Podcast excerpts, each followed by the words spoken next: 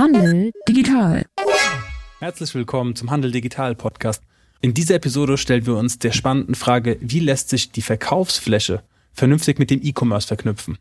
Und da die besten Informationen nicht aus irgendeiner Theorie kommen, sondern aus der Praxis, sprechen wir mit einem richtig erfolgreichen Händler.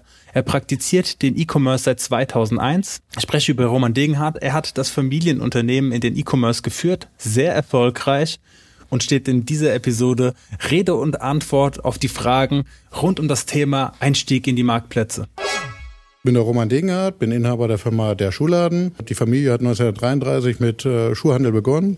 Bin die dritte Generation und an meiner Führung sind wir seit 1981 äh, haben wir mehrere Schuhgeschäfte. Zur besten Zeit haben wir mal bis zu 22 Schuhgeschäfte in Deutschland gehabt. Haben das in den letzten vier Jahren wieder auf zehn Schuhgeschäfte zurückgefahren und sind mittlerweile ähm, groß im Internethandel über mehrere Plattformen. Du hast gesagt, 1933 habt ihr eröffnet, dann seid ihr in den Onlinehandel gegangen. Das ist ja schon ein Umbruch. Was hat sich da verändert? Gut, 1933 war mein Opa. Das hat mit einer Schuhmacherwerkstatt begonnen. Danach kam mein Vater mit einem Salamander-Geschäft. Das war so die 70er Jahre. Anfang der 80er kamen dann die günstigen Geschäfte, Niedrigpreisschuhgeschäfte dazu.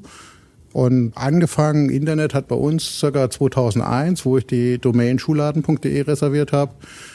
Wir haben dann mit Plattformen wie eBay gestartet, die damals recht äh, stark waren, aber da war natürlich der Handel noch erheblich stärker. Und später mal sind wir über Amazon weitergegangen. Mittlerweile sind wir auf über zehn Plattformen vertreten.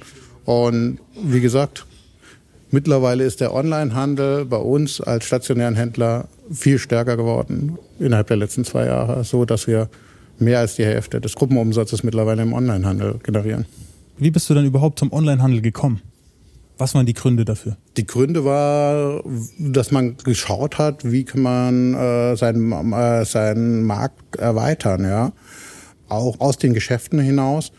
Und wir haben da eine Spezialisierung mit, der, äh, mit Herstellern wie Birkenstock gehabt und die war, sind sehr stark im Internet nachgefragt gewesen, auch schon Anfang 2005 und so. Und da sind, sind wir stetig gewachsen in dem Bereich. Es war eine, eine strategische Überlegung zu sagen, wohin kann ich expandieren, wo sind noch Wachstumsmöglichkeiten da. Ähm, und das fing dann an mit Birkenstock. Es fing mit Birkenstock an. Heute vertreiben wir viel, viel, viel mehr Marken im Internet. Ähm, man hat natürlich geguckt, was geht besonders gut im Internet, was hat auch wenig Retourenquoten. Ähm, da war Birkenstock, weil da die meisten Leute kannten, auch äh, recht interessant und so sind wir halt in den Onlinehandel reingerutscht und ja, ist halt mittlerweile auch eins unserer Steckenpferde. Äh, was würdest du ähm, Händlern raten, die da auch reinrutschen wollen? Quasi, wie, über welchen Weg fängt man an, am besten heutzutage 2020 in den Onlinehandel einzusteigen? Es ist recht schwer, mittlerweile einen eigenen Internetshop aufzubauen. Meine besten Marktplätze sind eigentlich Plattformen. Einen eigenen Online-Shop aufzubauen ist und auch gefunden zu werden, ist schon eine richtige Investition in Zeit und Geld und Marketing. Also man muss da wirklich äh, alles reingeben, wenn man einen eigenen Online-Shop aufbauen will, um überhaupt gefunden zu werden. Was sind die Vorteile von einer Plattform? Die Plattformen haben natürlich die Vorteile, dass man schnell sichtbar ist und äh, auch äh, schnell Umsätze generieren kann. Wenn ich einen Internetshop aufbauen will, denke ich, braucht man Minimum ein bis zwei Jahre, bis vernünftige Umsätze da generiert werden können. Wow. Weil der ganze Content äh, geliefert werden muss, heißt, ich muss Fotos abstellen, ich muss äh, Beschreibungen schreiben, ja, und vor allen Dingen, ich muss erstmal schaffen, den Online-Shop bekannt zu machen. Und diese Bekanntmachen ist die große Herausforderung des eigenen Online-Shops und daher deine Empfehlung, eher auf Plattformen sich auszurichten. Was muss ein Händler mitbringen? Welche Voraussetzungen muss er denn überhaupt erfüllen, um an einer Plattform gewinnbringend teilzunehmen? Er muss erstmal die Bereitschaft bringen, dass man, wenn man in Onlinehandel einsteigen will oder in Plattformhandel, anders denken muss als ein typischer äh, Einzelhändler. Ja, der typische Einzelhändler hat im Vordergrund den Verkauf an den, äh, an Kunden vor Ort. Und ein Online-Händler denkt, äh, muss anders denken, er muss analysieren, welche Artikel funktionieren auf den Marktplätzen, weil er hat ja ein viel breiteres Zielpublikum als ein Händler, der in einer Stadt, äh, mittel, äh, mittleren oder großen Stadt ist.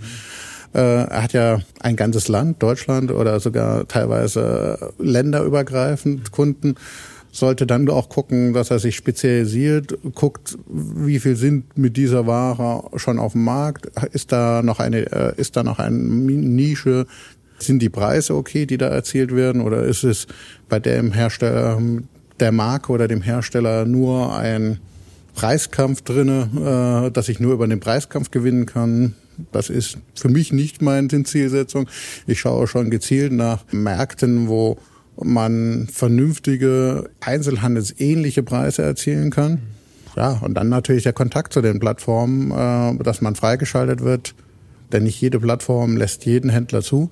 Die selektieren da auch und dann halt auch der ganze logistische Aufbau im Hintergrund. Weil ich sag mal, man fängt an mit fünf Paar Schuhen am Tag. Das kann man, kann noch eine Verkäuferin oder der Chef selber leisten. Wenn es aber dann um mehr als 1000 Paar Schuhe am Tag geht, dann muss natürlich auch der Apparat dahinter stimmen, um das abzuwickeln. Du hast schon angesprochen, die Differenz von einem stationären Handel und Onlinehandel. Inwiefern drückt sich das für dich als Unternehmer in deinem Alltag aus? Wie ist dein Unternehmensalltag jetzt, da du Online-Retailer bist? Ja, Online-Handel hat andere Zeiten. Äh, ja, wenn er früh, der Schuhhandel mal früh um neun beginnt, manchmal aber auch erst um zehn, ähm, ist der Online-Händler meistens schon um sieben im, äh, im, Büro, weil wir gucken natürlich, dass wir die Bestellungen, die über Nacht reingekommen sind, noch am spätestens am nächsten Werktag versenden. Da ist dann der, fängt der frühe Vogel den Wurm, sagt man. Für uns ist halt, wir haben zum Beispiel unser Dienstleister, Paketdienstleister holt um 16.30 Uhr die Pakete ab und bis dahin muss natürlich auch alles durch sein. Das heißt, wir starten lieber etwas früher in der Sache. Und die Arbeiten sind auch anders geworden. Man analysiert halt, äh, was ist jetzt äh, gerade am Markt draußen gut. Was kann passieren, dass die dann einen Artikel mit 20, 30 Paar innerhalb von einem Tag leer verkaufen. Das wird Ihnen im Einzelhandel so meistens nicht passieren, ja. So schnell.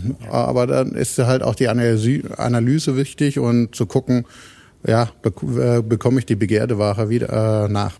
Jetzt hast du aber noch zusätzlich dazu, dass du einen gut laufenden Online-Shop hast, Plattform hast, noch stationäre Läden. Inwiefern äh, läuft diese Kombination? Wir, wir haben äh, neben unseren Lager, was wir in der Zentrale im Bebra betreuen, auch den Versand aus den Filialen hinaus.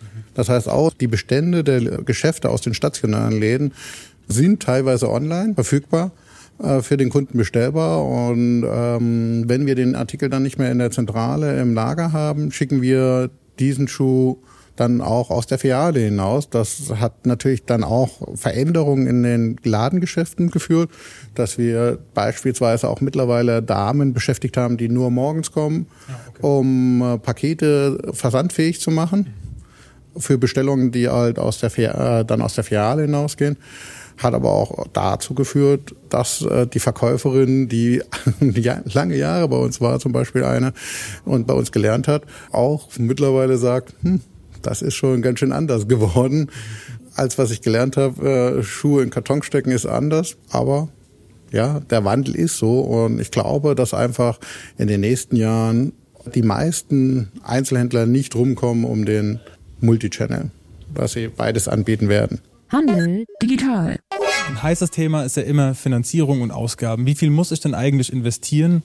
Deine Einschätzung, damit ich überhaupt so einen gut laufenden Plattformökonomie oder einen Anschluss an die Plattform hinkriege? Das Thema Plattform für den Handel wird das Thema 2020 sehr stark bestimmen. Fast alle Marktplätze haben erkannt, dass sie mit dem stationären Handel starke Partner an Bord holen können und ein Riesenwar auf ein Riesenwarenlager zugreifen können. Amazon hat es ja als erster gemacht und Zahlen sagen ja, dass Amazon Deutschland 60 Prozent über, äh, über Händler abwickelt. Um die Kosten anzusprechen, gibt es ganz unterschiedliche Modelle. Aktuell sind Plattformen unterwegs, Zalando zum Beispiel, die eine kostenfreie Integration anbieten. Heißt, ich liefere den RN, dadurch ist der Artikel genau fixiert, gibt die Menge an, gibt den Standort an, in welcher Filiale ist und zu welchem Preis ich will und kann, äh, wenn Zalando diesen Artikel nicht mehr hat, aber selber kennt, zum Beispiel dann Aufträge generieren. Da bin ich, außer dass ich einen Internetanschluss brauche, einen Computer brauche und einen Drucker brauche, eigentlich mit keinen großen Kosten dabei. Ähnlich wird es nach meinen Kenntnissen andere Plattformen anbieten wie Otto, äh, Galeria und sonstiges werden auch ähnlich in den nächsten Jahren solche Sachen anbieten, weil sie einfach sagen, der Handel ist einer der stärksten Partner. Ja, sehr interessant. Du hast gesagt, dass die, die Plattformen in Zukunft eine stärkere Rolle für den Handel spielen. Ja. Was wird in fünf Jahren den Handel ausmachen? Wer wird in fünf Jahren die Nase vorne haben? Sagen wir es mal anders. Wir haben die letzten zehn Jahre, haben wir 15 Prozent, hat der Einzelhandel 15 Prozent an den Online-Händler, an die Online-Händler verloren. Wir werden die nächsten fünf Jahre wahrscheinlich nochmal 10 Prozent vom Einzelhandel auf den Online-Handel transferieren. Das heißt, im Klartext, es sind in der 15 Jahren dann fast 25 Prozent der Einkaufsmacht auf einen anderen Vertriebsweg auch zwar Handel, aber halt nicht den stationären Einzelhandel verloren gegangen. Es ist kostentechnisch eigentlich nicht möglich, diese 25 Prozent aufzufangen. Sei denn, an dem Standort schließen andere Mitbewerber. Wenn vorher vier äh, Händler da waren, die diese Sparte bedient haben und einer zumacht und drei, dann mag das funktionieren. Aber was passiert in mittleren Städten, wo es nur einen oder zwei Händler gab? Die haben äh, dann 25 Prozent ihres Umsatzes verloren bei steigenden Kostendruck. Es gibt die Plattformen, äh, habe da eben schon mal ein paar Namen genannt, wie Zalando, wie Otto und sonst was, die gerne den Handel jetzt auch integrieren, weil sie natürlich auch selber damit wachsen wollen. Und wer das jetzt nicht versucht, auf den Online-Kanal aufzuspringen und sein Warenlager, was er ja sowieso für den stationären Handel vorhält, und äh, die Ware versendet und zusätzliche Umsätze generieren. Da weiß ich nicht, ob das äh, finanziell, wirtschaftlich in den, in den nächsten Jahren noch passieren wird. Also ich bin der felsenfesten Überzeugung, dass ohne Omnichannel viele Händler leider aufgrund des sinkenden Umsatzes, der sich verlagert in Onlinehandel, nicht zurechtkommt. Und ganz im Gegenteil, Einzelhändler aus äh, strukturschwachen Gegenden sogar die Möglichkeit haben, viel mehr dazu zu gewinnen, weil sie ja am deutschlandweiten Versand teilhaben können.